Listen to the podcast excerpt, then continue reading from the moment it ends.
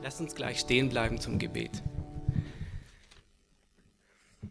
Lieber Jesus, wir haben gerade gesungen, was für ein Mensch du bist und was für ein Gott du bist, der du die Sünde der ganzen Welt hinwegträgst, der du, ähm, der du den Sturm stillst, der du uns ewiges Leben gibst und so un unglaublich und unbeschreiblich, wie großartig du bist, dass du Gott und Mensch bist. Wir wollen dir danken für dein Wort. Wir wollen dir danken, dass wir heute Morgen dein Wort lesen und darüber predigen dürfen. Wir wollen dir danken, dass du auch jetzt uns segnen willst. Und ähm, ich möchte dich bitten, dass du uns wirklich offene geistliche Herzen gibst, damit du uns einen offenen Verstand gibst, um zu begreifen, was du heute Morgen reden willst. Und ähm, gib uns auch die Bereitwilligkeit, unser Leben danach zu ändern. Amen.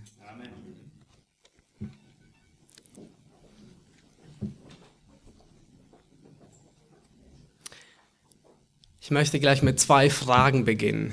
Die erste Frage ist einfach.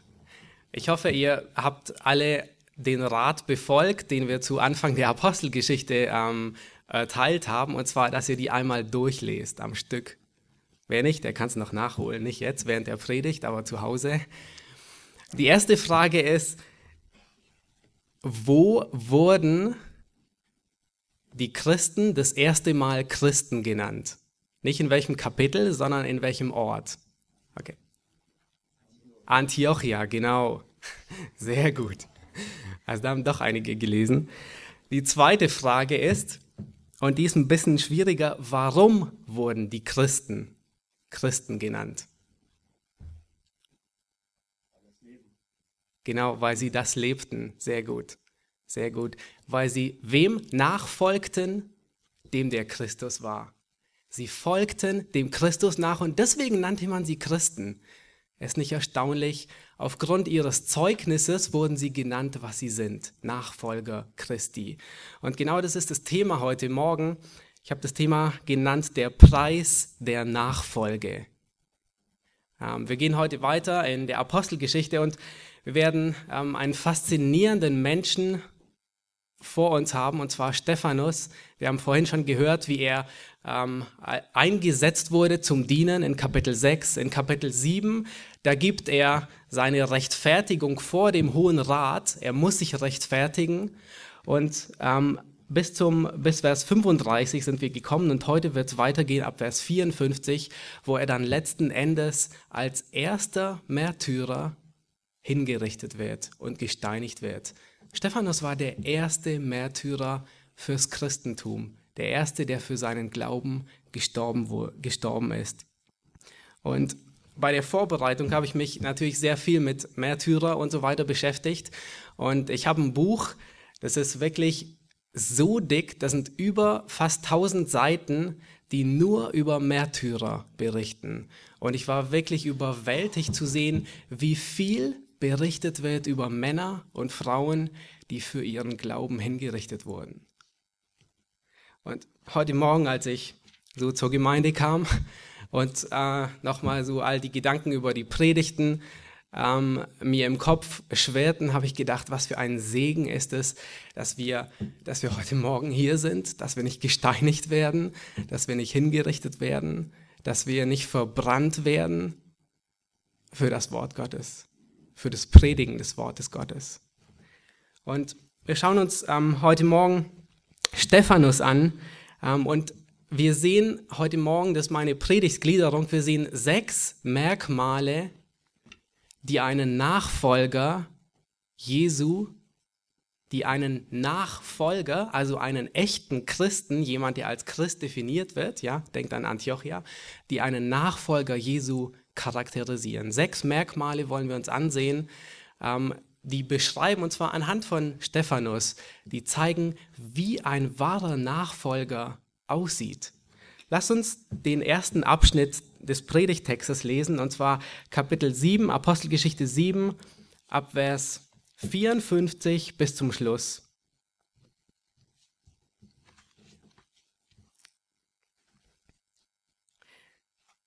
Also stellen wir uns vor, im Hintergrund Stephanus predigt zu dem Hohen Rat und verteidigt sich.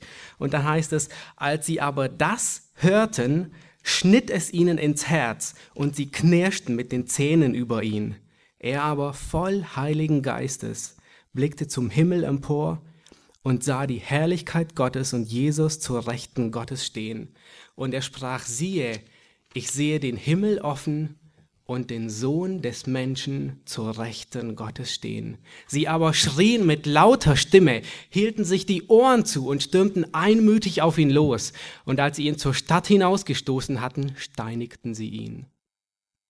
Und die Zeugen legten ihre Kleider zu den Füßen eines jungen Mannes nieder, der Saulus hieß. Und die steinigten den Stephanus, der betete und sprach, Herr Jesus, nimm meinen Geist auf. Und er kniete nieder und rief mit lauter Stimme, Herr, rechne ihnen diese Sünde nicht an. Und nachdem er das gesagt hatte, entschlief er. Sechs Merkmale, die einen Nachfolger definieren. Und das Erste, was wir wirklich sehen, ist, ein Nachfolger Jesu verkündigt was? Er verkündigt die Wahrheit. Ich lese nochmal Vers 54. Als sie aber das hörten, schnitt es ihnen ins Herz und sie knirschten mit den Zähnen. Du, die Zuhörer, ihr müsst euch die Zuhörer, den Hohen Rat vorstellen, es waren gesittete Leute, ältere Leute, weise Leute, die, die weisesten, kann man fast sagen, von ganz Israel, 70 Männer. Und sie hören Stephanus zu und auf einmal fängt es an, ja auf einmal, ihr kennt sicherlich diesen Ausdruck in Rage geraten. Und genau das sagt Lukas hier. Genau das, von diesem Ausdruck spricht Lukas. Sie werden, sie werden wütend. Man sieht es ihnen an, sie knirschen mit den Zähnen über ihn. Und, und sie sind kurz vor dem Explodieren, kurz bevor, kurz bevor der Deckel hochgeht. Frage, ist es wahr oder falsch? War die Predigt des Stephanus schon zu Ende in Vers 54? Wenn ich schon so frage, war sie noch nicht zu Ende. Sehr wahrscheinlich. Lukas beschreibt hier nur, was vor sich geht. Lukas beschreibt, was die Zuhörer, was sie empfinden. Sie geraten in Rage.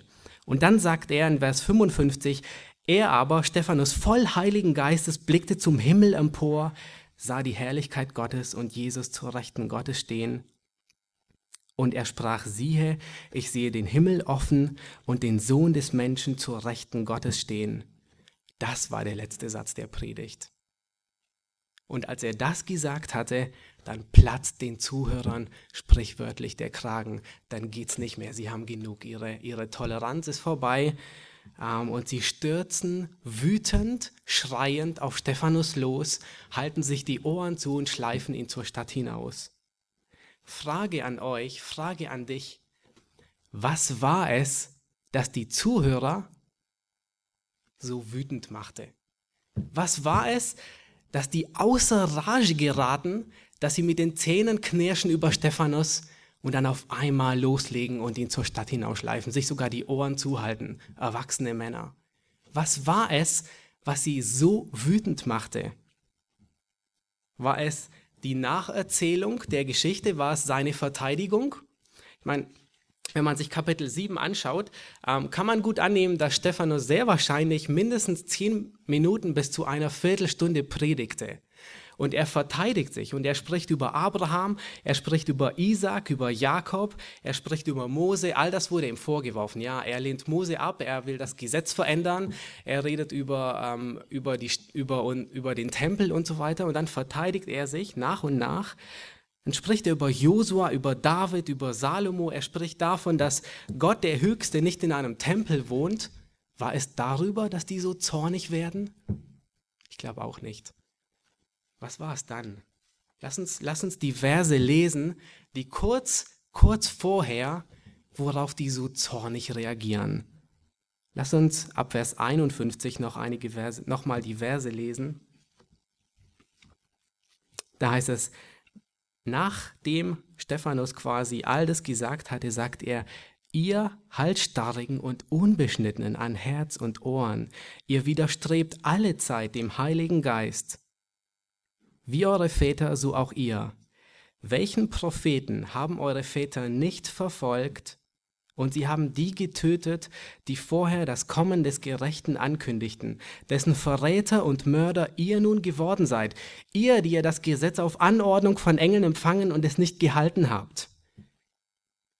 Und wohlbemerkt, die Predigt, die ist noch nicht zu Ende.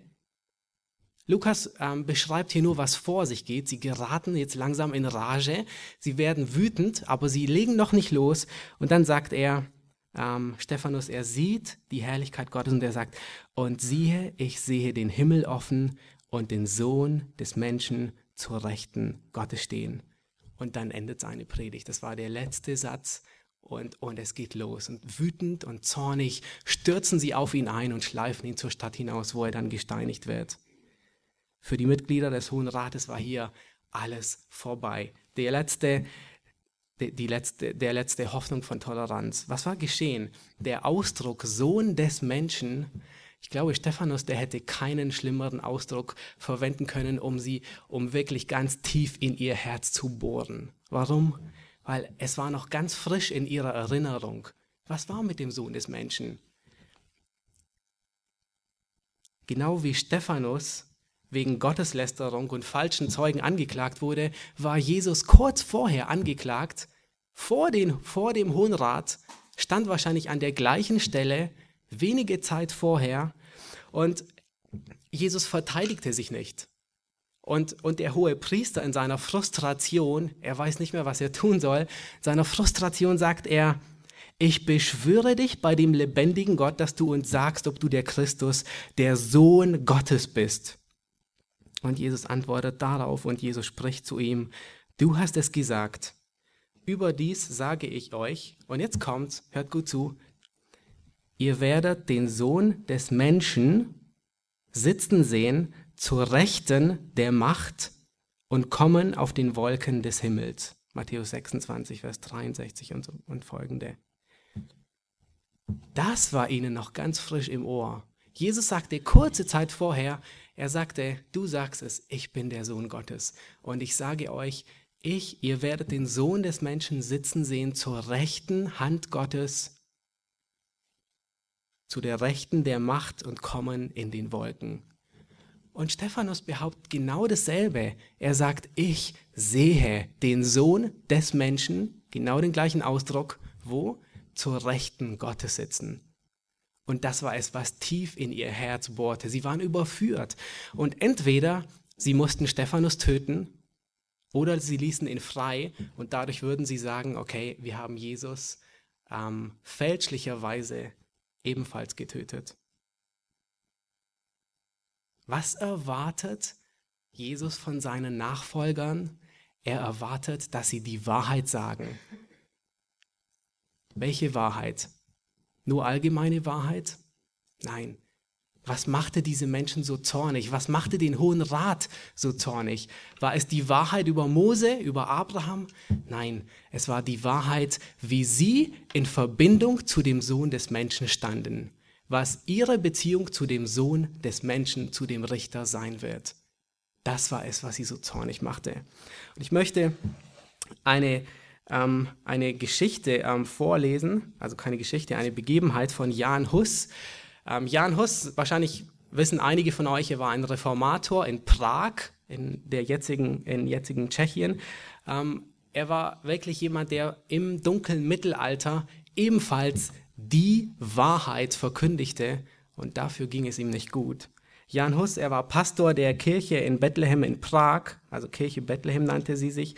Er war Rektor der Universität und er war wirklich ein Reformator. Er predigte nicht, was die katholische Kirche lehrte, sondern was das Wort Gottes lehrte.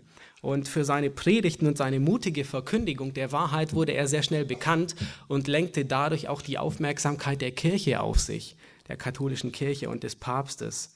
Und der Hauptgrund, warum sich Hus ähm, Jan Hus die Empörung des Papstes zuzog, war ein Schreiben von Papst Johannes dem 13. Und zwar, muss man sich vorstellen, der Papst, der schickt ein Schreiben an alle ähm, und sagt und verspricht jedem die Vergebung der Sünden, der seine Kräfte stellt in den Dienst und gegen den König von Neapel einsetzen würde, also der quasi in Krieg zieht gegen den König von Neapel und jeder, der sich daran beteiligen würde, dem spricht er Vergebung der Sünden zu. Und als dieses Schreiben in Prag veröffentlicht wurde, predigte Huss in seiner Kirche, dass dies genau dem christlichen Glauben widerstrebt. Und ich hoffe nebenbei, dass jeder von euch so etwas tun wird. Wenn irgendetwas breit verkündigt wird, dass jeder den Mut hat, aufzustehen und sagen, Nein, das widerstrebt völlig dem, was die Bibel lehrt. Nun, der Papst rief Jan Hus nach Rom und Hus kam seiner Forderung nicht nach und wurde exkommuniziert. Ähm, und der Papst, der verbot jeglichen Gottesdienst in der Stadt Prag, mit Ausnahme, wenn Hus, ähm, wenn Hus ähm, seine, seine Meinung revidieren würde und wieder absagen würde. Und um die Störungen zu vermeiden, zog Hus aus Prag hinweg nach Husinetz, das ist wahrscheinlich eine Stadt, die im Andenken an ihn genannt wurde, ähm, und diente und predigte erstmal da weiter. Erstmal so weit. Wie die Geschichte weitergeht, hört ihr im Verlauf der Predigt. Aber ich will euch nur verdeutlichen, wenn Menschen die Wahrheit sagen, wenn Menschen nicht allgemeine Wahrheiten sagen, sondern wenn Prediger die Wahrheit sagen, wie deine Beziehung zu deinem Retter, zu deinem, wie deine Beziehung zu deinem Schöpfer steht, dann kommst du in Konflikt.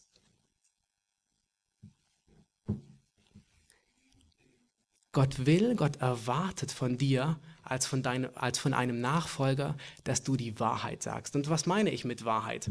Allgemeine Wahrheit, was heißt es meinem Nächsten, meinem Nachbarn, meinem ungläubigen Kollegen oder wem auch immer, Wahrheit zu, weiter zu sagen. Was heißt das? Soll ich ihm einfach sagen, okay, da ist ein Schöpfer, der dich erschaffen hat? Soll ich ihm allgemeine Wahrheiten der Bibel aufzeigen? Das auch. Aber ist es das, was die Wahrheit ist? Nein, sondern es bedeutet, dass ich ihm die Wahrheit über seinen Zustand vor seinem Schöpfer, vor seinem Gott und vor seinem Richter sagen werde. Das ist die Wahrheit des Evangeliums. Und da gibt es nur zwei Seiten. Entweder jemand nimmt die Wahrheit an oder er wird sie für immer ablehnen. Und wir sehen hier, der Hohe Rat, sie waren wirklich voller Glut. Sie waren, sie wollten nicht. Lass uns weitergehen, Vers 55. Da heißt es, ich lese diesen Vers nochmal, er aber voll Heiligen Geistes blickte zum Himmel empor.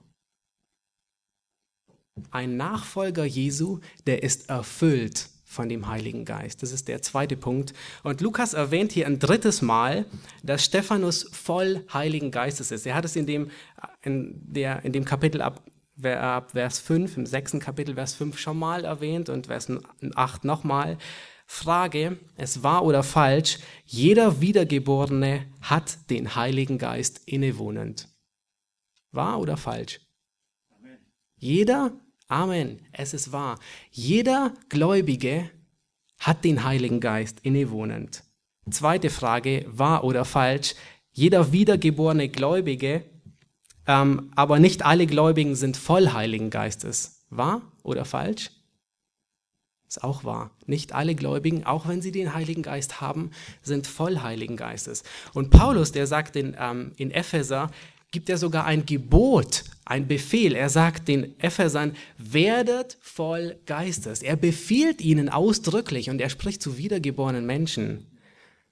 Vielleicht fragst du dich jetzt, okay, es ist ein Gebot und Jesus erwartet von seinen Nachfolgern, dass sie voll Heiligen Geistes sind, aber wie werde ich voll Heiligen Geistes?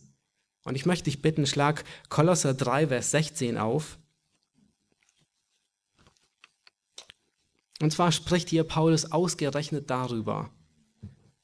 In Epheser 5, Vers 18 sagt er, werdet voll Geistes. Und in Kolosser 3, Vers 16 verwendet er eine Parallele.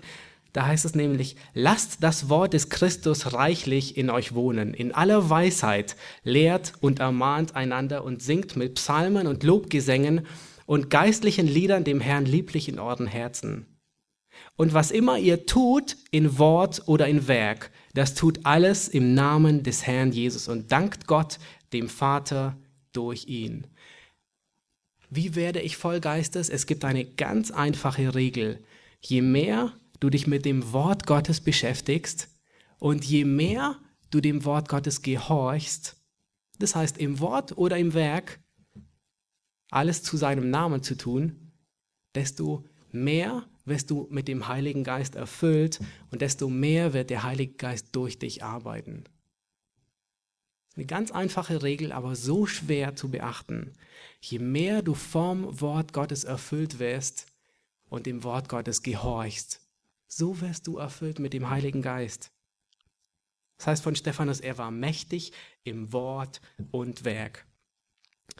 Und dann heißt es, Stephanus erblickte, Vers 55, er blickte zum Himmel empor und sah die Herrlichkeit Gottes und Jesus zur Rechten Gottes stehen. Stephanus ist einer der wenigen, dem es gestattet ist, dem es erlaubt ist, die Herrlichkeit Gottes zu sehen. Wer war es vorher? Mose. Mose war einer der wenigen in, in 2. Exodus Kapitel 31 bis 33. Mose wollte die Herrlichkeit Gottes sehen. Jesaja, Jesaja ähm, 6, 1 Vers 6. Ähm, Jesaja war einer der wenigen, der die Herrlichkeit Gottes ebenfalls sehen durfte. Oder Johannes sagt, wir haben seine Herrlichkeit gesehen. Es gab nicht viele Menschen, denen es wirklich gestattet war, die Herrlichkeit zu sehen. Die Frage ist, was sah Stephanus? Es heißt, er blickte zum Himmel empor, sah die Herrlichkeit Gottes.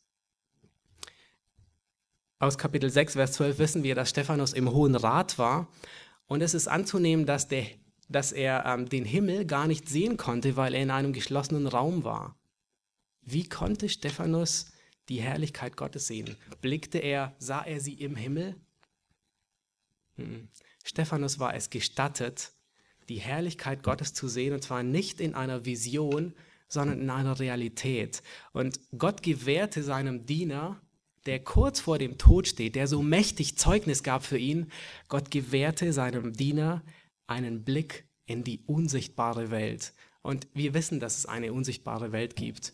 Wir wissen, dass der Himmel, von der ähm, die Bibel spricht, ist nicht der Himmel. Ähm, auch wenn wir uns das leichter vorstellen können, dass er irgendwo da oben ist. Aber es gibt eine unsichtbare Welt und Gott gewährte Stephanus einen Blick in die unsichtbare Welt.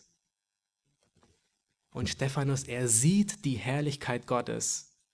Und es ist fast so, als würde, Steph als würde Gott Wohlgefallen daran haben und ihm sagen, okay, Stephanus, du bist Zeuge für mich und ich zeige dir die Herrlichkeit Gottes, dass du weißt, dass du nicht vergeblich für mich sterben wirst. Es ist fast so, als wollte Gott ihm wirklich Mut geben, dadurch und sagen, okay, geh hin den Weg. Und Stephanus war voller Elan und voller Mut und überhaupt keine Angst in ihm. Er wusste, wer Gott ist. Er wusste, dass Jesus sein Messias ist und trotzdem gefiel es Gott, ihm einen Blick in die unsichtbare Welt zu geben, in die Herrlichkeit Gottes. Und vielleicht stellst du dir die Frage und denkst, oh, gibt es heute noch irgendwie spezielle Offenbarungen? Gibt es heute noch Visionen oder Träume und was auch immer? Und ähm, ich darf dich trösten. Erstens wirst du gerade nicht hingerichtet, aber das nur nebenbei. Nein, Gott hat es nicht, Gott hat es nicht nötig, den Glauben zu bestätigen durch Offenbarungen. Seit, seitdem die Bibel abgeschlossen ist, seit Johannes das Buch der Offenbarung geschrieben hat, muss Gott den Glauben nicht mehr durch Visionen oder Träume oder selbst durch Einblicke in die unsichtbare Welt bestätigen. Wisst ihr, wie Gott es heute tut? Und wir haben, ich bin dir wirklich dankbar, Thomas, dass wir das Lied vorhin gesungen haben. Ähm, ich habe mich wirklich gefreut. Wir haben das Lied vorhin gesungen. Was für ein Mensch, was für ein Gott. Und ich hoffe, ihr habt wirklich gut aufgepasst, was für ein Zeugnis das ist. Was für ein Mensch, der Wind und Wetter bedroht. Was für ein Gott, der die Sünde der Menschen wegträgt. Wisst ihr, wo wir die Herrlichkeit Gottes sehen? In seinem Wort. Gott zeigt uns die Herrlichkeit nicht durch irgendwelche äußeren Visionen heute, sondern durch den Heiligen Geist zeigt Gott uns in seinem Wort die Herrlichkeit Gottes. Und wir dürfen wirklich verstehen, was es heißt, dass Jesus zur Rechten Gottes ist. Dass Jesus, wie es in ähm, Hebräer 1 heißt, zu welchem Engel hat Gott jemals gesagt, setze dich zu meiner Rechten, bis ich deine Feinde zum Schemel deiner Füße mache? Das wissen wir aus Hebräer. Woher wissen wir, dass Gott im Himmel, dass Jesus im Himmel oben ist? Offenbarung 4, wir wissen, das Lamm, das vor dem Thron ist. Und letzten Endes werden alle vor ihm niederfallen. Wir sehen bildlich gesprochen, die Herrlichkeit Gottes heute nicht durch Einblicke mehr, sondern wir sehen sie im Wort. Und der Heilige Geist, der lässt uns wirklich Gottes Größe sehen. Was für ein Mensch, was für ein Gott. Lass uns weiterlesen, Vers 58. Und als sie ihn zur Stadt hinausgestoßen hatten, steinigten sie ihn.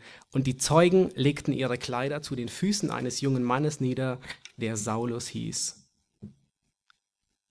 Und sie steinigten ihn. Der dritte, das dritte Merkmal eines Nachfolgers ist ein Nachfolger Jesu. Er scheut keine Konsequenzen, selbst sein eigenes Leben nicht. Er wurde gesteinigt. Und ähm, Stephanus, als er sich verantwortete vor dem Hohen Rat, ging er wahrscheinlich davon aus, dass er nicht lebend davon kommt. Aber warum haben sie ihn hingerichtet? Erinnert ihr euch an Johannes 18? Da sagt, da sprach Pilatus, als sie Jesus vor ihn bringen, da sagt Pilatus, nehmt ihr hin und, kreuzi und kreuzigt ihr euch, nach, richtet ihn nach eurem Gesetz. Und was sagen die, Jüng äh, die Juden? Wir dürfen niemanden töten. Sie sagen, wir dürfen niemanden töten. Es war auch richtig so. Sie waren unter römischer Herrschaft und nur die Römer hatten das Recht, einen Juden umzubringen. Ein Jude durfte den anderen Juden, weil sie, weil sie unter der römischen Herrschaft waren, nicht umbringen. Warum konnte Stephanus jetzt gesteinigt werden? Durften sie es auf einmal doch? Es ist anzunehmen, Pilatus war immer noch Statthalter zu dieser Zeit, als Stephanus hingerichtet wurde. Und Normalerweise lebte Pilatus in Caesarea, da war sein Hauptsitz und nicht in Jerusalem. Und Pilatus hatte zu der damaligen Zeit auch ein bisschen getrübtes ähm, Verhältnis nach Rom. Und so nutzten die Juden es aus ähm, und richteten Stephanus hin. Sie hätten dafür ziemlich viel Ärger bekommen können, aber da Pilatus ein sehr schwacher Statthalter war, ähm, er war in Rom etwas in Ungnade gefallen und es ist anzunehmen, dass er zur Zeit auch nicht in Jerusalem war, sondern in Caesarea und sie waren so außer sich vor Wut, sie wollten nicht warten, bis Pilatus kommt oder so. Nein, sie wollten gleich handeln. Und der Hohe Rat versuchte dem ganzen Anschlag hier noch einen Anschein zu geben, dass es öffentlich-rechtlich ist, was hier abläuft, indem sie falsche Zeugen aufstellen. Nach ähm, 5. Mose ähm, sagt das Gesetz des Mose, dass nur unter Zeugen jemand hingerichtet werden darf. Und ähm, der Hohe Rat versucht hier noch alles so ein bisschen wie übertünchte ähm, Gräber, wie Jesus das sagt, versucht er noch einen Anschein zu geben, es geht hier alles mit rechten Dingen zu. Ja, er wird nach Zeugen, nach falschen Zeugen aber wird er hingerichtet. Und Lukas erwähnt Saul das erste Mal in diesem Vers. Wer war Saul? Wir wissen, Saul war ein Schüler des Gamaliel und Gamaliel war ein Mitglied des Hohen Rates. Saulus, der spät, der hieß auch Paulus, hinterher wurde er meistens Paulus genannt. Er, wurde, er war ein sehr, sehr starker Verfolger der Gemeinde, aber wurde dann letzten Endes ab Kapitel 13 wurde er dann zu einem der treuesten Diener Christi. Und ähm, Lukas berichtet dann ab Kapitel 13 ausschließlich nur noch über Saulus oder Paulus. Und hier führt er ihn schon ein. Ähm, im, Im Kapitel 8, Vers 1 heißt es auch, Saulus hatte seiner Ermordung zugestimmt. Wir wissen nicht, ob Saulus ein Mitglied des Hohen Rates war, ähm, aber wir wissen, dass sein Lehrer Gamaliel Mitglied des Hohen Rates war und sehr wahrscheinlich hatte er Zugang zum Hohen Rat. Er war sehr wahrscheinlich die ganze Zeit immer am Tempel, ähm, irgendwo um den Hohen Rat zu gehen. Er war später 9, Vers 2, da bittet er sich ausdrücklich vom hohen Priester die schriftliche Genehmigung, um Christen in allen Synagogen Israels zu binden ähm, und gefangen nach Jerusalem zu führen. Und Stephanus und er stimmt dem, dem Todesurteil zu. Kenne dieses Sprichwort, Recht haben und Recht bekommen sind zwei verschiedene Dinge. Recht haben und Recht bekommen sind zwei verschiedene Dinge und genau das trifft auf Stephanus zu. Es war oder falsch, Stephanus war voll im Recht. Es war. Er hatte vollkommen Recht, er hatte nichts Falsches getan. Frage ist, bekam er auch Recht? Er bekam kein Recht. Und wir dürfen uns heute wirklich, und wir sind dankbar, dass wir in einer Gesellschaft leben, in der wir momentan auch nicht gesteinigt werden und auch nicht verbrannt werden für unseren Glauben und fürs Predigen der Wahrheit. Aber wir dürfen uns nicht in falscher Selbstsicherheit wiegen und denken, dass es nie dazu kommt. Selbst wenn unser erster Artikel des Grundgesetzes aussagt, dass die Rechte des Menschen unantastbar sind, wir dürfen uns wirklich nicht darauf verlassen. Wenn Menschen und selbst wenn Menschen in unserer Gesellschaft, wenn sie uns aufgrund des Evangeliums loswerden wollen, dann finden sie einen Grund, uns loszuwerden, egal ob wir im Recht sind oder nicht. Wenn Menschen uns weghaben wollen aufgrund des Evangeliums, dann schaffen sie einen Grund, um uns wegwerden zu wollen. Genau wie bei Stephanus. Er war nicht im Recht, äh, er war im Recht, aber er bekam kein Recht. Ihr erinnert euch noch an ähm, Jan Hus, den ich am Anfang erwähnt hatte. Im November, er ist genauso jemand, der ebenfalls Recht hatte, aber nicht Recht bekam. Im November 1414 ähm, wurde ein Konzil in Konstanz, also nachdem er nicht vor dem Papst erschien, hat dann der Papst gesagt, okay, wir berufen ein Konzil in Konstanz, also in Deutschland ein, und ähm, versammelte dort, wollte Jan Hus dort versammeln, um die Sache zu klären. Und Hus wurde aufgefordert, ähm, nach Konstanz zu kommen, also von Prag nach Konstanz. Und eine Bescheinigung des Kaisers sollte ihm sicheres Geleit geben von Prag nach Konstanz. Und darin hieß es, er hatte so ein Schreiben vom Kaiser, jeder lasse John Hus passieren, anhalten, bleiben und wieder frei umkehren, ungeachtet jeglicher Hinderung.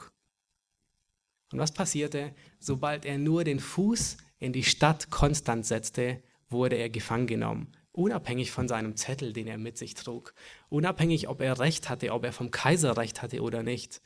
Er wurde sofort gefangen genommen und in Kerker gesperrt. Und hinterher ähm, erfahren wir, wie es weitergeht. Aber zwischen Recht haben und Recht bekommen ist ein Unterschied. Und als sie ihn zur Stadt hinausgestoßen hatten, steinigten sie ihn. Nach jüdischem Recht war es wissen es aus der Überlieferung der Mishnah, da war es üblich, wenn man jemanden steinigte, dass man ihn hinausführte an einen Ort, der mindestens drei Meter hoch ist, der doppelt so hoch ist wie die betreffende Person. Und der erste Zeuge, sehr wahrscheinlich der falsche Zeuge, der warf ihn runter mit dem Ziel, dass er auf seinen Rücken fällt und um, umkommt. Ähm, hat die betreffende Person es doch überlebt und war noch nicht tot, dann warf der zweite Zeuge einen Stein möglichst über sein Herz, das getroffen wurde.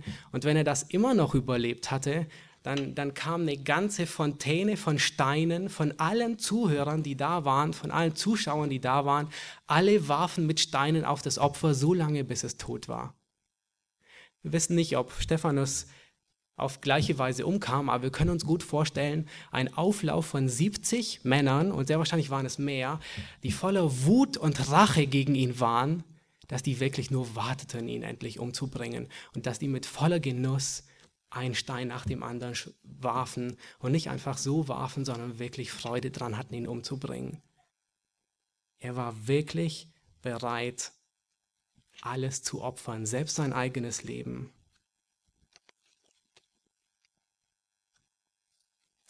Jesus sagt in Lukas 9, Vers 23, wenn jemand mir nachkommen will, so verleugne er sich selbst, nehme sein Kreuz auf sich täglich und folge mir nach. Selbstverleugnung zieht sich durch die ganzen Lehren Jesu durch. Und überall finden wir es. Aber was meint er damit? Meint er zurückgezogene Askese oder sowas? Nein, er meint die Bereitschaft, seine Gebote zu halten, einander zu dienen und wenn es sein muss, sogar für ihn zu sterben. Und Jesus erwartet von Nachfolgern, dass sie Gottes Reich an erste Priorität stellen. Und ich möchte dich heute Morgen fragen, bist du bereit, dich zu verleugnen? Bist du bereit, ein Nachfolger Jesu zu sein mit allen Konsequenzen? Bist du bereit, dem Wort Gottes, das heißt es, voll und ganz zu gehorchen? Oder bist du dir manchmal etwas zu schade dafür? Und ich bin mir sicher, einige von euch werden denken, ja, ich bin bereit sogar für Jesus zu sterben. Ist es nicht so? Jeder würde sagen, ich bin bereit für Christus zu sterben. Aber wisst ihr, was sich dahinter oft verbirgt, hinter diesem, ich bin bereit, einmal für Jesus zu sterben? Damit sagen wir, unbewusst sagen wir, okay, ich bin bereit, einmal für ihn zu leiden und dann nicht mehr. Versteht ihr? Das meinen wir oft, ich bin bereit für Jesus zu sterben.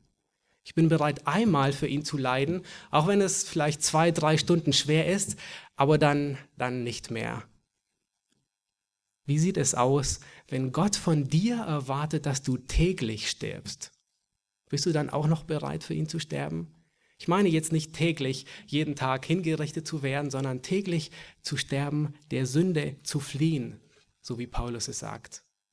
Bist du bereit dafür, diesen Kampf Tag für Tag zu führen? Oft sagen wir, okay, ich bin bereit, einmal für Jesus zu sterben, mein Martyrium auf mich zu nehmen. Aber bist du wirklich bereit, jeden Tag dieses Martyrium auf dich zu nehmen und gegen die Sünde zu kämpfen? Oder bist du bereit, ähm, dir freie Zeit zu reservieren für das Studium des Wortes Gottes? Ich meine, einige von euch sind ähm, in der Bibelschule und ähm, ihr kennt es sicherlich, wenn man abends von der Arbeit kommt, ähm, bist du da bereit zu sagen, okay, ich gehe jetzt nicht meinen Lüsten nach und erhole mich von, von dem schweren Arbeitstag, sondern ich setze mich hin und studiere das Wort Gottes, um mehr zu wachsen, um voller zu werden im Heiligen Geist. Bist du da bereit, jeden Tag zu sterben? Oft sind wir wie Petrus. Wie war Petrus? Er sagte, lauthals sagte er, Herr, ich bin bereit, auch für dich zu sterben. Aber als es dann darauf ankam, war er sich vor einer Magd, vor einer Dienerin, war er sich zu schade. Lass uns weitergehen, Vers 59, da heißt es, und sie steinigten den Stephanus, der betete und sprach, Herr Jesus, nimm meinen Geist auf. Der vierte Punkt, ein Nachfolger Jesu, der hat die Hoffnung des ewigen Lebens.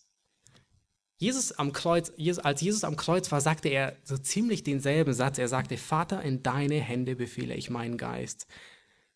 Was für ein Trost ist es, wenn ein Kind Gottes weiß, wo es enden wird. Was für ein Trost ist es, wenn ich als Kind Gottes weiß, wohin ich gehe und nicht voller, voller Zweifel und Ungewissheit dastehen muss. Das Bekenntnis von Stephanus, es zeigt, dass er die Gegenwart sofort erwarten würde. Er erwartete, dass er sofort in die Gegenwart Gottes kommt, als er in dem Moment, wo er stirbt. Und die Bibel, die lehrt nicht, dass es verzögerte, eine Verzögerung gibt zwischen dem Leben hier und dem Himmel. Die Bibel lehrt kein Fegefeuer im negativen Sinn oder irgendwie einen Seelenschlaf in der Mitte, sondern stattdessen lehrt die Schrift wirklich, dass die Gläubigen in die Gegenwart Christi eingehen, unmittelbar nach dem Tod. Korinther lehrt es, Philippa. Und selbst Jesus, als er am Kreuz war, versprach er dem Schächer am Kreuz, was? Wenn ich wiederkomme? Nein, er sagt, heute wirst du mit mir im Paradiese sein. Und wir dürfen wirklich voller Zuversicht sein, selbst wenn wir sterben, dass wir unmittelbar in der Gegenwart Gottes sind. Vers 60. Und er kniete nieder und rief mit lauter Stimme, Herr, rechne ihnen diese Sünde nicht an. Und nachdem er das getan hatte, entschlief er. Ist euch aufgefallen, dieser Satz ist auch ebenfalls fast identisch mit den Worten, die Jesus am Kreuz sagte. Und da sieht man eindeutig, was Stephanus, er war ein Nachfolger. In allem folgte Stephanus seinem Meister nach. Selbst als er kurz vorm Tod hingerichtet wird, was tut er? Er vergibt ihnen er vergibt seinen Feinden, aber nicht nur das, sondern er betet für sie. Und das spiegelt seine innere Haltung wider. Er vergibt seinen Feinden. So grausam diese Sünde auch war, so grausam es war, hingerichtet, gesteinigt zu werden, aber Stephanus, er vergibt ihnen. Und geht es euch auch manchmal so, dass man sagt zu dem anderen, oh, der andere, der hat mich so schwer verletzt und ich kann, ich kann ihm nicht vergeben. Geht es euch auch so? Dass ihr euch manchmal so schwer verletzt fühlt, dass man denkt, oh nein, ich vergebe ihm nicht. Und wisst ihr, was ihr dadurch zum Ausdruck bringt? Dadurch kommt hervor, ich will ihm nicht vergeben. Ich will, dass er dafür, was er getan hat, die Schmerz empfindet. Und Gott warnt uns davor. Er sagt, wenn ihr nicht vergebt, so wird euer himmlischer Vater euch nicht vergeben. Und es gibt wirklich, was war die größte Sünde, die je begangen wurde? Die größte Sünde war, dass ein schuldloser Gott, was für ein Gott, dass ein schuldloser Gott hingerichtet wurde für deine Sünde und für meine Sünde. Das war die größte Sünde, die je geschah. Und was sagt Jesus? Vater, vergib ihnen. Und wenn er wirklich dermaßen vergeben hat, wie viel mehr sollten wir vergeben? Ganz wichtig, indem Stephanus betet, dass Gott ihre Sünde nicht zurechnet, betet er für ihre Errettung.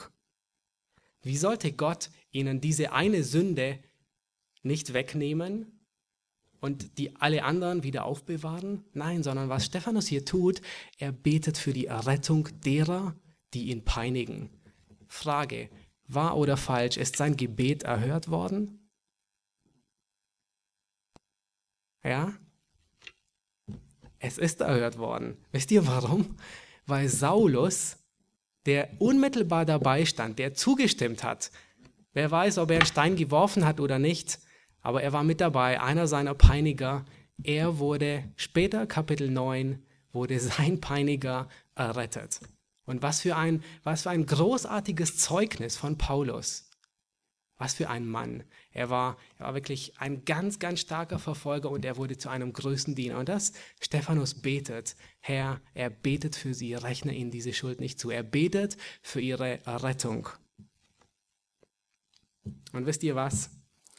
Es heißt dann, als er das gesagt hatte, entschlief er.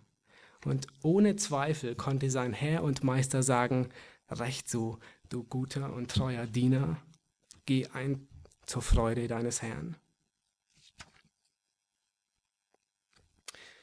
Lass uns weitergehen ins achte Kapitel und wenn wir die Bibel studieren, ist es ungeheuer wichtig, dass wir nicht immer ähm, einen kleinen Fokus haben, sondern auch einen weiten Fokus. Ähm, wenn wir die Bibel studieren, ist es wichtig, dass wir einzelne Stellen, zum Beispiel hier dieses Kapitel, immer im ganzen Licht des ganzen Buches sehen. Und ähm, Ihr, könnt, ihr habt alle bestimmt alle eine Digitalkamera und da kann man einen Fokus einstellen. Einen Weitwinkel, wo man alles sieht und einen Zoom, wo man nur einen Ausschnitt sieht. Und bis jetzt hatten wir den Zoom. Okay? Lukas, der hat sich auf, auf Stephanus und, und die Umgebung fokussiert. Aber jetzt tritt Lukas, und das macht er immer wieder in seiner Apostelgeschichte, jetzt tritt er einen ganzen Schritt zurück und er zoomt hinaus und zeigt den Weitwinkel. Was passiert?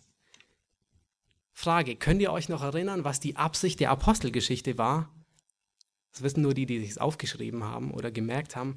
Der Zweck der Apostelgeschichte war, Theophilos zu überzeugen, an den Lukas schreibt, dass niemand in der Lage ist, den Siegeszug des Evangeliums zu behindern. Niemand kann es aufhalten. Das war, das wollte Lukas zeigen in dem, was er schrieb. Und aus diesem Grund schreibt Lukas ähm, auch ganz nahe an dem Befehl. Er sagt, ihr werdet meine Zeugen sein in ähm, Jerusalem, Judäa und Samaria und bis an die Enden der Erde. Und was Lukas nun hier tut, ist, er zeigt genau das passiert. Er geht in Weitwinkel und lasst uns die Verse lesen, Kapitel 8, Vers 1 bis 4. Saulus aber hatte seiner Ermordung zugestimmt, und an jenem Tag erhob sich eine große Verfolgung gegen die Gemeinde in Jerusalem, und alle zerstreuten sich in die Gebiete von Judäa und Samaria, ausgenommen die Apostel. Und gottesfürchtige Männer begruben den Stephanus und veranstalteten eine große Trauer um ihn. Saulus aber verwüstete die Gemeinde, drang überall in die Häuser ein, schleppte Männer und Frauen fort und brachte sie ins Gefängnis. Diejenigen nun, die zerstreut worden waren, zogen umher und verkündigten das Wort des Evangeliums. So tragisch der Tod von Stephanus auch war, das Leben der Gemeinde, es geht weiter. Und das ist der letzte Punkt. Ein Nachfolger Jesu spielt die zweite Geige. Ihr kennt sicherlich diesen Ausdruck, die zweite Geige spielen, oder? Das heißt einfach, dass man nicht im Vordergrund steht, sondern im Hintergrund. Das heißt, dass man nicht den Ton angibt, sondern mitmacht. Und wisst ihr, wir lesen, wir leben in einer, in einer Generation, in einer Gesellschaft, wo es, wo es sehr egozentriert ist. Alles dreht sich um uns selber. Ähm, es muss mir gut gehen, es muss uns gut gehen, ich muss mich gut fühlen ähm, und so weiter. Und das Tragische ist, es spiegelt sich und es färbt auf Christen ab, das färbt auf die Predigten ab, es färbt auf das Evangelium ab ähm, und es färbt letzten Endes auf die Gemeinde ab. So schlimm, dass man sogar sein eigenes Evangelium ähm, erstellt. Und wie oft geht es, geht es darum, dass man sagt, okay, was hat Jesus alles für mich getan? Ist nicht so? Oft wird das so stark betont, obwohl es nicht falsch ist, das ist wichtig. Aber in erster Linie geht es nicht um mich, sondern um erster Linie geht es um das Evangelium Jesu Christi. Und so tragisch der Tod auch war von Stephanus, und der war wirklich tragisch, aber Lukas, er zeigt auf, es bleibt nicht dabei stehen, sondern was passiert? Gott gebraucht sogar diesen Tod, um seine Gemeinde weiter, noch weiter zu bringen. Es geht weiter und gleich in der nächsten Predigt, also ähm, wenn es weitergeht in der Apostelgeschichte, heißt es, es geht nach Samaria. Da über, über, übertritt ähm, das Evangelium einmal die erste Grenze, die in Apostelgeschichte 1, Vers 8 genannt wird. Jerusalem, Judäa und dann nach Samaria und dann letzten Endes bis ans Ende der Erde. Und Lukas, er zeigt auf, es geht weiter nach dem Tod des Stephanus. Es bleibt nicht alles stehen. Und so tragisch der Tod auch war, es war nicht in erster, es dreht sich nicht alles in erster Linie um Stephanus, sondern es geht darum, dass das Evangelium weiterläuft. Das Evangelium ist nicht aufzuhalten, es ist nicht zu bremsen. Und ich denke, das müssen wir wirklich lernen heute in unserer Zeit, dass wir uns nicht, dass wir nicht denselben Fehler machen und denken, oh, es dreht sich alles um uns. Mir muss es gut gehen ähm, und das Evangelium muss mir irgendwie helfen und so weiter. Nein, es geht alles um Gott. Und wir, du und ich, wenn wir Gott dienen, wir spielen alle die zweite Geige. Das heißt, wir sind nicht diejenigen, um die sich alles dreht, sondern diejenigen, die im Hintergrund stehen und sagen, wie Paulus es sagte, ich bin ein Diener des Evangeliums. Ich möchte, ehe ich schließe, möchte ich euch noch verraten, wie es mit John Huss weitergegangen ist. Letzten Endes kam es zu dem Konzil. Er wurde für 26 Irrlehren für schuldig beurteilt, als Ketzer verurteilt und musste verbrannt werden. Auf Druck des Kaisers sollte er, ähm, sollte er widerrufen, aber unter Tränen sagt er, dass ihm nicht bewusst ist, etwas gegen die Wahrheit Gottes gepredigt oder geschrieben zu haben. Und er sagt, im Gefängnis sagt er, schickt die gemeinste Person dieses Rates, die mich mit dem Wort Gottes überzeugt, dann werde ich widerrufen. Aber das konnte offensichtlich niemand tun. Und sobald der Scheiterhaufen angezündet wurde, sang der Martyrer eine Hymne mit so fröhlicher Stimme, dass es über das Lodern des Feuers und über den Tumult der Menge zu hören war. Und nach einer Weile wurde seine Stimme durch das Feuer unterbrochen und er starb und seine Asche wurde zusammengesammelt und unter Beschluss dieses Gremiums in den Rhein geworfen, damit seine Anhänger ihn nicht als Reliquien ehren. Das ist der Preis, den er zahlen musste als Nachfolger Jesu und weil er, weil er die Wahrheit verkündigt hat und weil er nicht davor zurückgeschreckt ist. Das war sein Preis. Die Frage, die du dir heute Morgen stellst und die, und ich möchte dich wirklich herausfordern, was bist du bereit für die Nachfolge zu zahlen? Welchen Preis bist du wirklich bereit, jeden Tag zu sterben? Bist du wirklich bereit, das Evangelium zu verkündigen, die Wahrheit zu verkündigen ohne Abstriche? Scheust du Konsequenzen? Oder scheust du keine Konsequenzen? Lasst uns aufstehen und zum Schluss beten.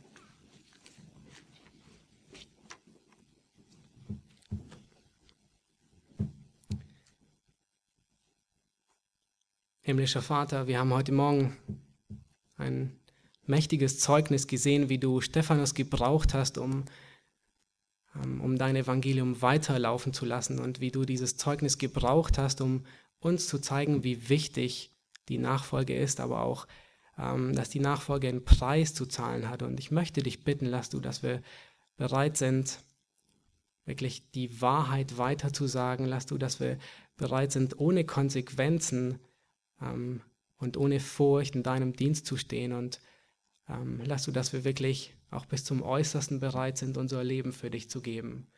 Und ich möchte dich bitten, dass ähm, wir wirklich jeder Einzelne heute Morgen hier sind und ähm, dir die Ehre dafür geben und dass wir erkennen in unserem Leben, dass es nicht um uns geht, dass nicht wir die wichtigste Person ist, sondern dass du es bist und dass dein Evangelium weitergetragen wird. Amen. Amen.